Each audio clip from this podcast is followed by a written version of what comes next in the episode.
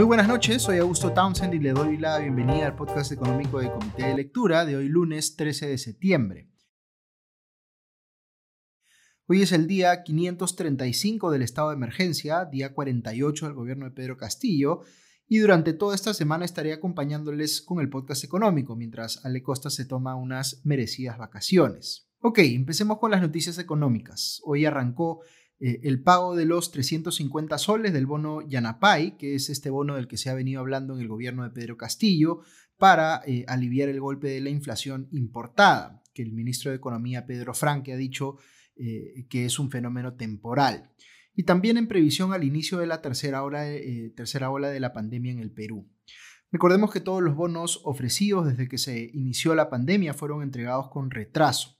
Esta vez la entrega eh, iniciará con un grupo de 1.3 millones de beneficiarios vinculados a los programas sociales Juntos, eh, Pensión 65 y Contigo, que administra el Ministerio de Desarrollo e Inclusión Social, el MIDIS.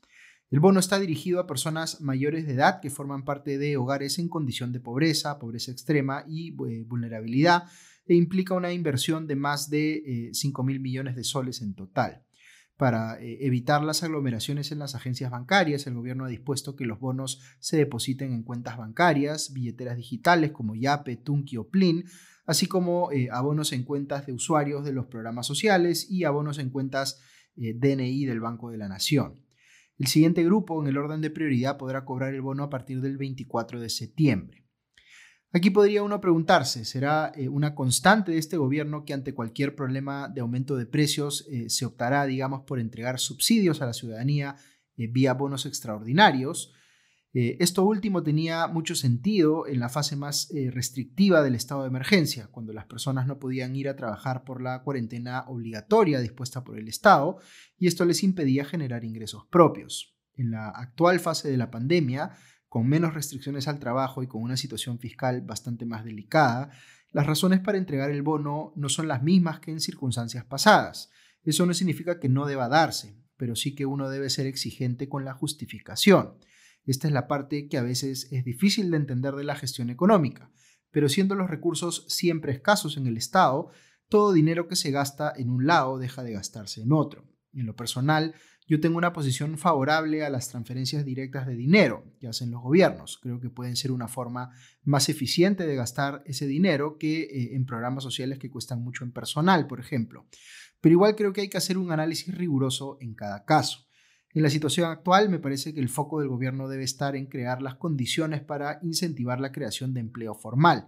Y no es que se esté avanzando mucho en ese sentido. Por tanto, esta discusión de el bono como un, eh, digamos, generador de empleo, eh, la verdad que no genera eh, o no termina siendo, digamos, una justificación correcta para lo que pueda querer hacer el gobierno en ese sentido. el bono puede ser un paliativo, digamos, a una situación difícil que se está viviendo ahora, pero para realmente generar una mejora económica se tiene que generar empleo y como siempre menciono, tiene que venir eso de todas maneras acompañado de una promoción de la inversión privada. Fuera de eso, eh, el presidente Pedro Castillo anunció hoy que su gobierno viene coordinando el ingreso de nuevos bancos al Perú.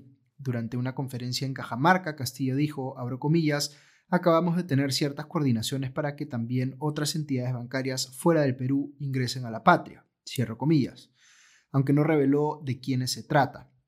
Sí dijo que estas entidades comprarían, eh, abro comillas, las deudas que tienen los micro y pequeños empresarios para reactivar la economía nacional, cierro comillas. No queda claro a qué se refiere el presidente con esto último, pues no es algo que el Estado pueda obligar a las entidades financieras privadas a hacer. Recordemos además que la decisión de permitir el ingreso al mercado local de una institución bancaria es una decisión autónoma de la Superintendencia de Bancas, Seguros y AFP, precisamente porque el Poder Ejecutivo y el regulador bancario, en este caso, podrían no tener los mismos objetivos. Eh, el primero puede querer ampliar la oferta de bancos u otras instituciones financieras, pero el segundo debe preocuparle que las instituciones que entren al sistema cumplan pues con ciertos estándares y no pongan en riesgo la salud de todo el sistema financiero. Dicho sea de paso, la SBS recientemente dio la autorización al eh, Banco Chileno eh, de Crédito e Inversión para operar en el país. Este banco arrancaría con un capital inicial de 60 millones de dólares, según el diario chileno La Tercera, y comenzaría a operar localmente en el primer trimestre del 2022.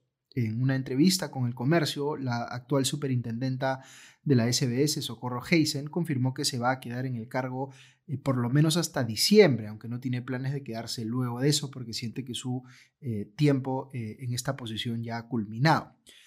cabe indicar que su mandato se venció en agosto último. Eh, hablando justamente de la salud del sistema financiero, ha habido preocupación recientemente por el eh, caso de la cooperativa Aelucop, eh, la cual la SBS decidió cerrar por irregularidades en su gestión que vienen desde antes de la pandemia y que ocasionaron pérdidas de 400 millones de soles. Otra noticia importante del día es que el dólar cerró al alza por tercera jornada consecutiva y se encuentra cerca de sus niveles máximos históricos. Al término de las operaciones, la moneda estadounidense quedó en 4.107 soles, 0.11% eh, más que el precio registrado al cierre del último viernes. Para reducir la volatilidad del mercado cambiario, el BCR vendió 145 millones de dólares eh, a un tipo de cambio promedio de 4.1058 soles y colocó swap cambiarios por eh, un total de 142 millones de soles entre subastas y swaps de tasas de interés por 700 millones de soles. Eh, el máximo nivel alcanzado por el dólar fue el último 20 de agosto, cuando eh, eh, digamos, llegó a los 4.117 soles por dólar. Esta semana podría haber novedades respecto de las designaciones en el directorio del Banco Central de Reserva a cargo del Congreso de la República. Recordemos que en los últimos días ha vuelto a especularse sobre la no continuidad de Julio Velarde al mando de dicha entidad. Su permanencia, se dice, estaba condicionada a que eligieran nuevos miembros competentes para el directorio del Central es bien importante que tanto el Ejecutivo como el Congreso realicen estos nombramientos con criterios verdaderamente meritocráticos. Justamente en la Comisión de Economía del Congreso se aprobó la conformación de un eh, subgrupo parlamentario que eh, establezca o ayude a establecer los requisitos mínimos que se le exigirán a estos candidatos, cosa que según la República se definiría esta semana, de acuerdo con el vicepresidente de dicha comisión, el perulibrista Luis Camiche. Uno de los temas que ha venido discutiéndose es si van a incorporarse, eh, si va a incorporarse un requisito de paridad de género en estas designaciones. Al respecto, la parlamentaria eh, Ruth Luque de Juntos por el Perú presentó dos proyectos de ley que apuntan a que el directorio del BCR tenga como mínimo tres mujeres de un total de siete miembros.